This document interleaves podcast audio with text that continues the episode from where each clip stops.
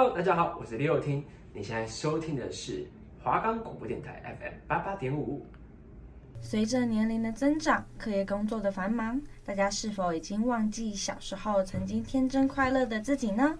不妨停下脚步来收听，一起一同去，跟着主持人一同乘坐时光机，回忆童年的幸福时光吧。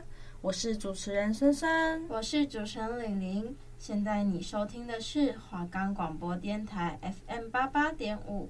我们这次的主题主要在分享童年学过的才艺和兴趣，还有分享小时候收集的娃娃和超商集点小物。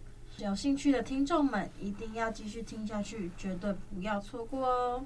我们的节目可以在 First Story、Spotify、Apple Podcast、Google Podcast、Pocket Cast、Sound Player。还有 KKBOX 等平台上收听，搜寻华冈电台就可以听到我们的节目喽！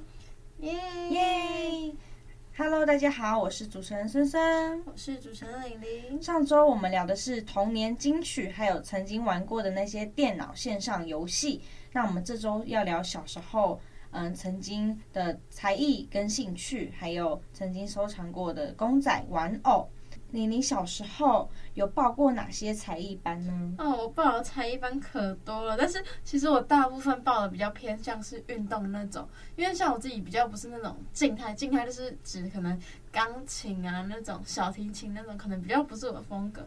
像我可能就是报什么直排轮啊、蛇板那些。那叔叔，你有报过什么才艺班吗？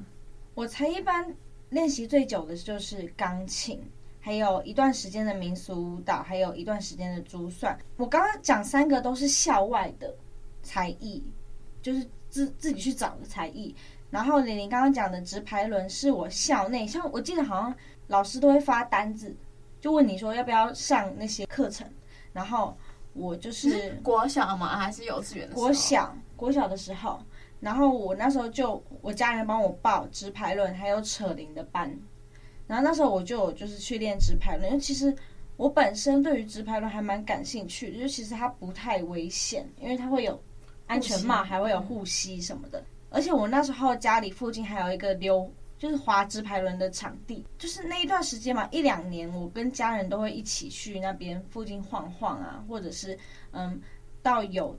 可以溜直排轮的百货公司去溜台贸，之前有溜纸牌轮的地方吗？有，在很久很久以前。对对，我们国小的时候，它是不是有一个纸牌轮场吗？对对对对对，它可以绕整个百货公司。对，我那时候我有印象，但是也是蛮小的印象了。然后我就记得那时候，因为我家离台贸说远不远，但说近也没有很近这样。嗯、然后除非我那时候有。做什么特别好事情，然后妈妈就说：“那可以带你去台湾玩一下，就是去溜溜直排轮。”对，因为玲玲现在就是也可以当直排轮老师。那我想知道玲玲当初是练习了多久时间？那其实我没有很强哎、欸，就只是就是因缘巧合之下才跑去当一下小屁孩的直排轮老师。但那时候我记得我一开始练直排轮的时候，我其实是幼稚园就接触了，就是、哦、就是像因为我们我家社区是那种。很大的社区，它是因为我们家社区里面是有还有国小跟幼稚园的那种，嗯，那我就是读自己家里的幼稚园这样。就那时候我们有配合直排轮的教练这样子，然后就是说像幼稚园可能就会有很多的课程，然后什么像那种跑体能，就是类似小跑酷的那种感觉，然后还有直排轮。然后那时候我其实就有接触到直排轮的，然后就是因为我其实觉得直排轮算是一个很好上手的。东西就不是说教我，但是像我自己在教小朋友，就是他们可能又有些是小国小而已，但是其实因为蛮多都是从零开始带，但是那时候我可能他真的是从站，就是全部都是重新学，然后到开始可以留，其实直排轮算是一个非常蛮简单的东西，而且其实有时候大家都在说，可能你越小学一个东西，你越敢摔，就是那个胆子越大，因为像现在可能叫我去学，可能。什么可能会要平衡的那种东西，我就会怕摔之类的。但是其实小朋友就是管理的，我就是没在怕，就是先大摔一波。所以其实我觉得直排人算是蛮好学的。然后刚才叔叔问我说有滑几年，其实我是溜到我记得是国中，从幼稚园滑到国中是吗？对对对，就是我其实练蛮久一段时间，然后那一段时间也是有出去比赛的那种，嗯、就是有练到一定一点点的厉害啊，但是没有到像竞速那种花式，我就是没有学那些。那是不是除了直排轮以外，你刚才还有提到你有上什么珠算跟钢琴，所以你是对钢琴有兴趣吗？没有，就那时候小时候可能父母那一辈都会认为说，哦。小时候学的才艺最重要的就是钢琴，就可能我们班上小学班上，可能我问这个同学，哎，你待会是上什么才艺班啊？他们也说钢琴。那、啊、这个也说钢琴，嗯，我们那时候那个观念就是觉得才艺就是要学习钢琴会比较可能有发展，所以我那时候就是跟我弟一起学钢琴。我我本身是学差不多两三年，就是也没有很长，但是因为我本身是属于比较三分钟热度的人，所以三年对我来说已经是非常长的一段时间了。然后我那时候就有参加过钢琴班的成果发表会，你知道，就是可能一些才艺班过一段时间，可能半年或者一年都会有一个成果发表。然后那时候我就上台就有钢琴表演，然后我爸妈还有帮我拍照、录影什么的，就是那段回忆就蛮可爱的。因为就是本身其实我对钢琴不感兴趣，就已经三年了，三年我还是不感兴趣，但还是为了家人让我上课。然后我还是就努力去上课这样子，就是家人希望你去学。对，家人希望我去学，觉得我可以就是学一门就是音乐才艺这样子，却想不到我一个音乐才艺都没有兴趣。就可能那时候钢琴三年结束，可能家人也问我说：“哦，有没有其他的兴趣啊？嗯，拉小提琴啊，或者是吹直吹那个竖笛竖笛。”但是那时候其实也来不及了，因为真的音乐是要从小开始培养的。对，我也这么觉得。因为像其实那时候我还有想说要学什么钢琴，嗯，我应该也有学个大概半个月或者是一个月，因为我就知道我自己对钢琴真的是我不行，我真的是一个无敌觉得困难的东西，我就想说算了。但是我也有学过一阵子的跳舞，但说说你学的是哪一种舞风？没有，我民俗舞蹈我也只学了差不多两个月吧。就是非常短，因为我除了钢琴之外，我其他都是最多两个月、三个月。那李玲是学哪一种？我记得我是跳芭蕾，但是、哦、真的，但是那这个那个就是比较像是练柔软度的感觉，嗯、就不是说变很厉害那种，它就是比较像是。小时候在学，就是你的肢体协调那种，但很明显我就是没有学好这样子。基础班就对了。对对对，就是让更让你可能拉拉筋啊，然后劈劈腿啊，或干嘛之类的。因为其实像幼稚园，我们也是有，呃，自己本身就是有舞蹈课了，嗯、就是我们就是都要穿芭蕾舞鞋，然后在那个教室跳来跳去之类的。但是就是我就是觉得那些对我来说就就是还好。像我幼稚园的时候，我们记得我们的幼稚园还会读经哎啊。读经班我们也有，但是我们背《弟子规》还是怎样？对，但是我们是特地，就是我家人本身是信佛教嘛，嗯、就是佛教道教，所以是我家人带我去道观，然后那时候就是会给那些幼稚园或者是小学一到三年级上读经班，然后那时候我们我每我跟弟弟每个礼拜都会去报道一次，可能礼拜六吧，然后就去念《弟子规》啊，然后还有那个反正就是《弟子规》。然后把它默背起来，然后给老师听这样子，对。然后刚刚李玲说到民俗舞蹈，其实我也差不多也是练两三个月，两三个月的进度也差不多是练习柔软度，还有转那些步，你知道吗？还有甩扇子这样子。哦，你有甩扇子？对。但其实我练到柔软度，我就已经知道我本身对于这个地这个东西没有兴趣，所以也没有继续上下去。然后还有一个是珠算，珠算也是。我去学校外面学习的，就我小时候真的还蛮厉害的，就拨几下就可以算出来。就大家桌子前面都会有一个那个 那个什么算盘，然后就拨拨拨拨拨啊，三拨拨拨六，就那时候看起来很像小天才这样子。对，我那时候也有去，就是上珠心算，然后那时候每天都有很多功课，因为我记得它是一整页，然后你要拨拨拨，然后就觉得天哪，这明明就是心算算得出来的东西，为什么要叫我？用那个算，对，可是其实那就是那时候的可能课后吧，就是妈妈不知道干嘛就想要算了，把你丢去那种地方，然后算珠心算那种。所以我觉得珠心算应该算是每一个人都要学过的东西的感觉，都是一种童年回忆这样。没错，但是我那时候上完一阵子就忘记了，然后甚至我现在数学最烂，就国高中的数学都被当掉的那种。所以是完全数学一窍不通的那种。对，是真的，一窍不通。就可能我我记得我们高二还高三的数学最简单，你还记得吗？我只有那那一年没有被当掉，剩下全部都被，剩下全部都被当掉，全部都重补修。没有，有些需要重补修，有些不需要重补修。补考这样。对，就补考六十六十就过了。但你知道那个 你干嘛那么笑是吗？我觉得很好笑。高中有些补考他会故意给说哦满分一百二十分哦，你们会哦，我们不会，我们不会。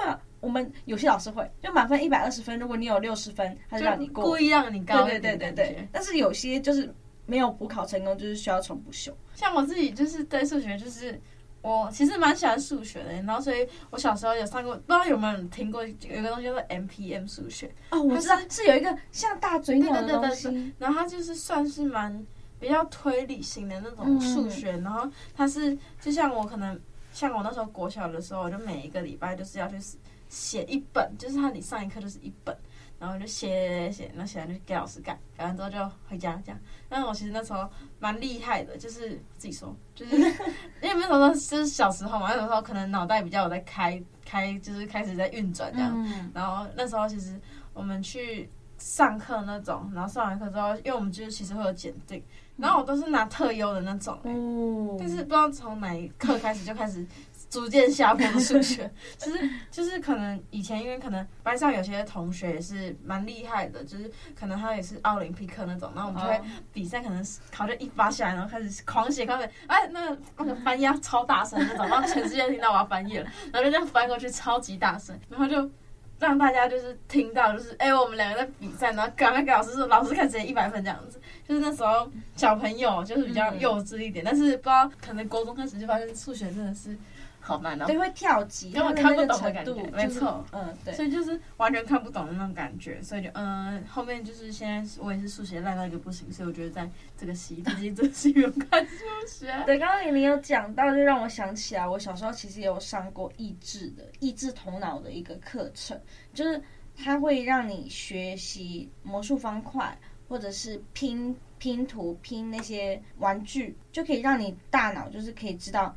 哪些需要连接起来？就是在你学前那个年龄，你知道学前那些年龄都会拿一些玩具啊，或者是拼拼图，让你就是知道哪些应该要拼在一起，哪些是怎样的概念。嗯、对，就我那时候上过那些课，但好像也没有什么影响。真的吗？我其实觉得蛮不错的，就是上那些课，我觉得蛮好玩的，就可以让你大脑开发啊，是没错。对，就是让你开始运转你的脑，是没错。然后像我那时候还有学过五子棋跟围棋，就是。那时候小时候都有什么五子棋比赛之类的，嗯、对，然后你就会这样子过关斩将，就是可能你跟这个班的人先比完啊，然后就开始往上爬，往上爬。然后那时候其实我蛮喜欢五子棋的，因为我觉得五子棋算很好玩。但是还有一个东西是围棋，我觉得围棋就真的是很靠脑，就是围棋你要很专注，就是有时候它反而在训练你的专注力就好，就对，就是像可能不能分心啊之类的，就是蛮蛮难的啦，我觉得。然后还有就是像刚才孙孙有提到魔术方块，但其实我像我自己本身是可以拼六面的那种，哦，对，就是我自己是，但是我还蛮小，就可能国小那种，我就有就是会转了。然后那时候我们学校也有魔术方块比赛，然后像我们班有个超厉害的女生，她大概每一次大概四十秒就可以拼完六面，然后就是很顶尖的那种，是真的很顶尖的那种。然后像我们就是上课就在那边玩魔术方块啊，然后吵吵死大家，然后。就真的很吵，然后现在我可以跟大家分享，就是我刚好这个暑假除了教纸牌人，就是因为我们是比较偏运动的营队，所以我们自己每个教练可能都需要一点技能。然后，然后那时候我也刚好有带，可能像魔术方块那种，就是教小朋友如何拼一面。但是其实我发现那个真的很看天分诶、就是有些人就是不知道怎么转过去。我想说。他就是转过去就好了，就大脑就转不过来。对对对对，就其实我觉得这个发现有这个真的需要去训练，不然就是你可能真的会想不出来。但是其实算是蛮简单的逻辑，嗯、所以我觉得，呃，小时候多练习这些其实也不错，就培养你的逻辑能力这样。对，然后那时候我就在教他们，然后就很明显的有些小孩就是很聪明，因为有些小孩是可以拼到四乘四那种，嗯、然后然后有些小孩就是一面都转不出来，然后就一直问我怎么转。然后就整个转到快崩溃了，因为他可能就是小朋友嘛，就是一开始会学，然后后面就是我不要拼了，给你拼。所以我一天要转超级多的魔术方块，然后转到后面我就生气，我说我不要了，你自己转。然后或者说你拿去给别人转之类的。嗯。然后像刚才提到，就是因为我这是带营队嘛，其实我还会一个东西叫蛇板，是不是你有玩过吗？蛇板我没玩过，但是我有玩过，那个就是可以抓住，然后下面滑的那个叫什么东西？滑板吗？不是，那个叫那个三个字叫什么？摇摇车？不是，你说怎么抓？像下面是个板子，然后上面一个柱子，然后我抓住，然后用脚滑滑滑的那个牛牛车？不是，它也是像，就是是我可以踩着一个板子，一只脚踩着一个板子，另外一只脚拨，然后这边是个柱子，然后我抓住上面。是滑板吧？那个就是哦，那个就是纯滑板。嗯，对，我小时候会玩那个东西，然后扭扭车我也会玩，但是你说那个蛇板，我那时候国小班上很多人都在玩蛇板，就是。但是我本身就是平衡感不好的人，所以我也没有玩起来。这样，对，我觉得玩蛇板算是也是很训练你的协调性的感觉。就是，呃，因为它其实那时候我也算是很小很小的时候学，然后它蛮蛮好上手的，因为它就是溜一溜而已。但是，呃，它其实就是你也要穿呼吸，不然你会不敢摔。然后，其实很多东西，如果你不敢摔的话，你就会很紧张。然后很紧张的话，你可能就会抓不到那个诀窍的感觉。所以其实。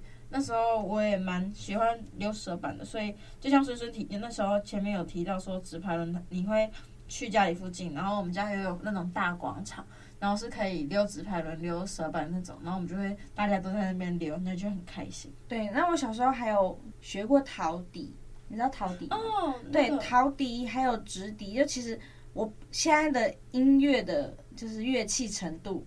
我就只有直笛、陶笛、钢琴这样子这几个而已。那李玲有哪些？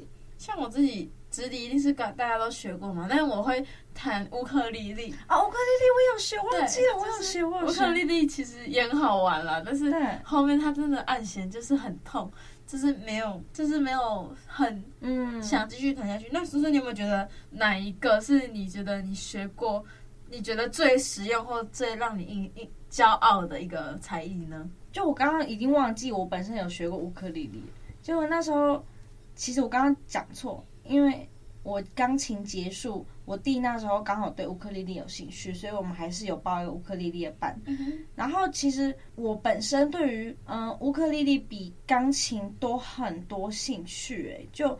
我蛮喜欢乌克丽丽弹起来的声音，就很像那样海洋旁边的那种感觉，自唱感对，而且它重点是只有四根弦，虽然它按键蛮难按的，是四根弦。嗯，对，四根弦。对，然后就比吉他来说更好上手，所以我弹乌克丽丽的那段时间蛮印象深刻，弹起来心情也很愉快，老师也教的很好。但是虽然。最后也没有所成，也是不了了之。对，也是不了了之。但是那段时间其实我觉得蛮充实的，就是不会觉得自己是被逼着上课，因为我们那段时间其实蛮多人，我们那个年代啦，蛮 蛮多人是被逼着上才艺课，并不是爸妈问你说哦，你真的对什么东西感兴趣，而是我觉得你应该学习一门才艺的那种想法，把你丢进来这样。但是其实我可以分享，就是我觉得我。最最最喜欢的一个才艺，它对我来说已经不是叫才艺，它已经叫做喜欢的事情。它就是游泳哦，就是因为其实我应该从很小很小的时候就开始碰水了，然后妈妈就觉得，因为可能小朋友就是去溪边玩啊，或者是去玩水什么，就是要会游泳，就是学会自救，它其实算是最。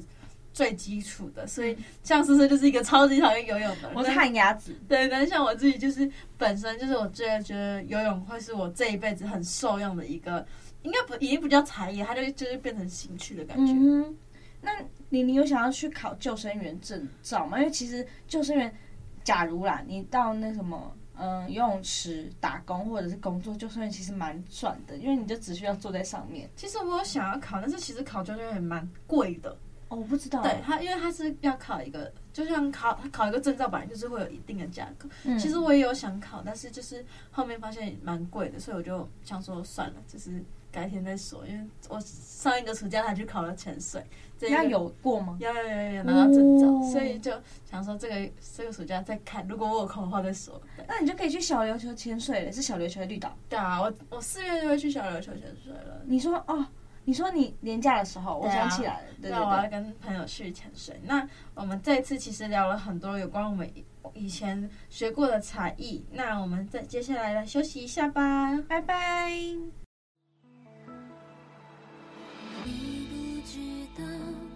过几天都睡不着。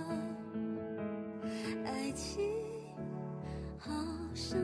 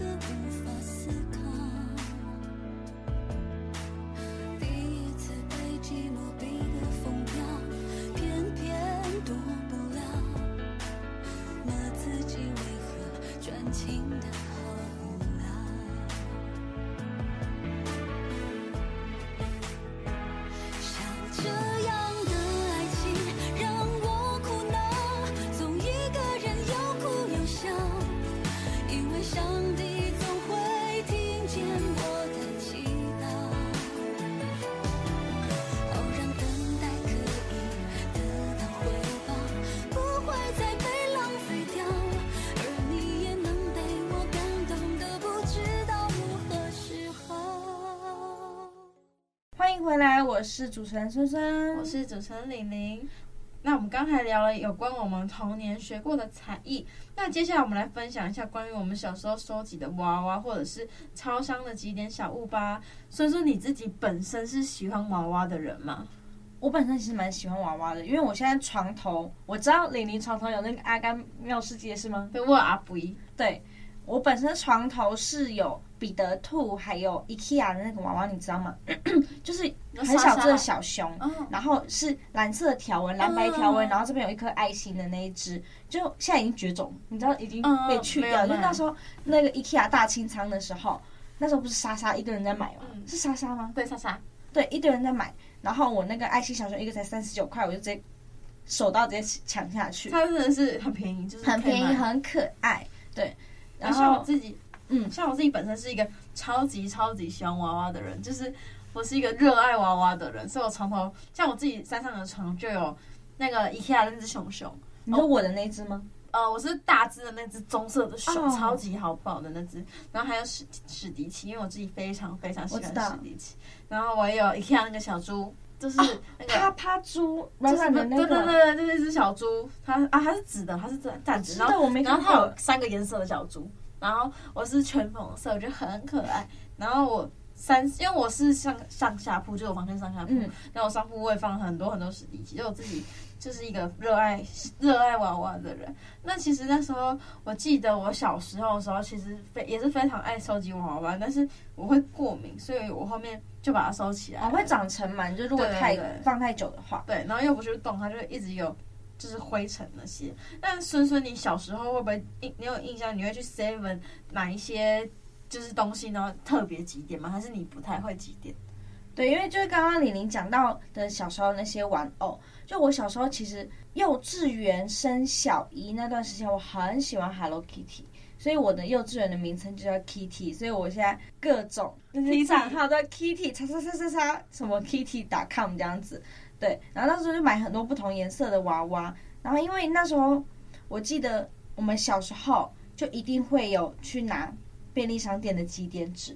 就每个人手上一定要去拿一个几点纸，就可能我记得好像五十元一点还是二十五元一点，五十应该是五十。对，然后二十五可能二十五点加加加购购四十九块啊，或者加购一百二十九块，然后或者满五十点就可以免费换公仔或玩偶。那我那时候其实蛮印象深刻的那些有名的嗯、呃商店公仔有 Hello Kitty，就二我记得是二零零四年 Hello Kitty 的别针跟磁铁。然后还有二零零五年的迪士尼小公仔，我那时候有银色跟金色的，你知道吗？嗯，对，那时候迪士尼的公仔就是非常多人去，就是会，它其实后面还有出一个，就是它的家，就是你有一百个可以收集，然后放放放放放放放，就是那个我不知道哎、超酷的。我也是后面才发现这件事情。你有印象深刻 Seven 的，就是应该算对我们来说蛮近期的，是 Open 讲踢踏舞的。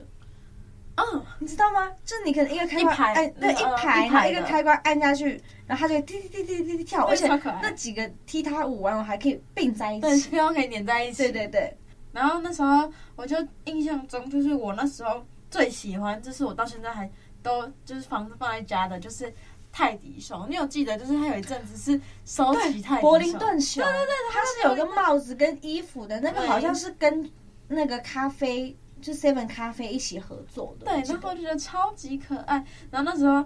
好像买多少呢？它就是，就是我认为它是一个纸盒，就像拆盲盒那样。对。然后我每次都会拆开，那我有一整套的柏林顿熊。但是其实我还有隐藏版的，隐藏版的是穿雨鞋的柏林顿熊，超级可爱的，超级。然后，然后我就把它，就是因为它后面它的。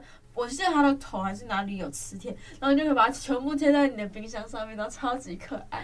哇，那感觉就是非常可爱。哦，而且那个柏林顿熊，它把帽子拿下来，它有两个耳朵，哎，好像很少人知道那件事情。然后就我就每次就把它帽子把它剥下来，然后它的小耳朵就露出来，超可爱的。好可爱的感觉，就我们小时候可能班上会说，哎，你现在冰箱里上面磁铁有多少个啊？就我们会比说每个人就是有多少个磁铁，因为那时候除了 Hello Kitty，还有史努比，还有哆啦 A 梦等等的都有出磁铁，然后就那时候冰箱上面就会贴满各种磁各种磁铁这样。那说说你印，你有记得就是好像之前有一个东西是卡套，就是它是那种反光的卡套，嗯、然后是放那个哦，哦那个人手一个，那个我知道，但是我不知道是什么哆啦 A 梦还是什么，还是。应该是哆啦 A 梦，但是我有印象深刻。然后那时候大家都是拿那个卡套，然后就是收集很多。那种像我有一一本，然后就是环游世界的那种东西。我想起来，然后就大家都有一个，然后就很可爱。然后就说：“哎、欸，你你今天抽到哪一个什么之类的？”然后真的是一个无敌的童年回忆。对，没错。那李玲，你还记得就我们小时候麦当劳一定会去买儿童餐吗？没错。那有很多那个公仔可以给我们选择，但其实现在我记得已经没有玩偶了嘛。我记得我们在二零零几年，就是反正还没二零一零年就已经把那些玩偶全部撤掉了，就非常可惜。就现在小朋友就没有办法，就是像我们小时小时候一样。就是享受那些挑玩偶的时光，对，而且而且他还会随着是那时候红什么，对，然后去做搭配。对，我还记得那边那时候有一阵子是拉拉熊，就拉拉熊其实有在台湾风靡一阵子。我本身也有买过拉拉熊，因为当时我记得是国一的时候，易烊千玺很喜欢拉拉熊，所以我就去露天广场。你知道那时候虾皮还没起来的时候，就虾皮还不红的时候，就是露天广场蛮红的，所以我就去露天广场买。那个拉拉熊，那那时候我还打轻松熊，因为就是中国是讲轻松熊，嗯，所以我就去买了一个四百多块的拉拉熊回来，然后甚至是盗版的，我自己也不知道。而且其实它盗版有时候鼻子会超级歪的，就是歪的不行，对，就长得非常倒，你知道吗？嗯、就是就是一看它就是盗的，那时候就发不发现就是没有玩它的不对劲，发现不对劲，对，那也没办法，就是放在家里。长灰这样，但是后来也把它丢掉了，就非常可惜这样。对，那我们其实这一次聊了很多有关我们童年的，呃，娃娃娃或者是超商几点的东西。下一集要就是讲到童年的那些青涩爱情，还有暗恋的故事，还有手机游戏。那如果对我们下周节目有兴趣的听众们，绝对不要错过哦。那我们这次就聊到这里喽，拜拜。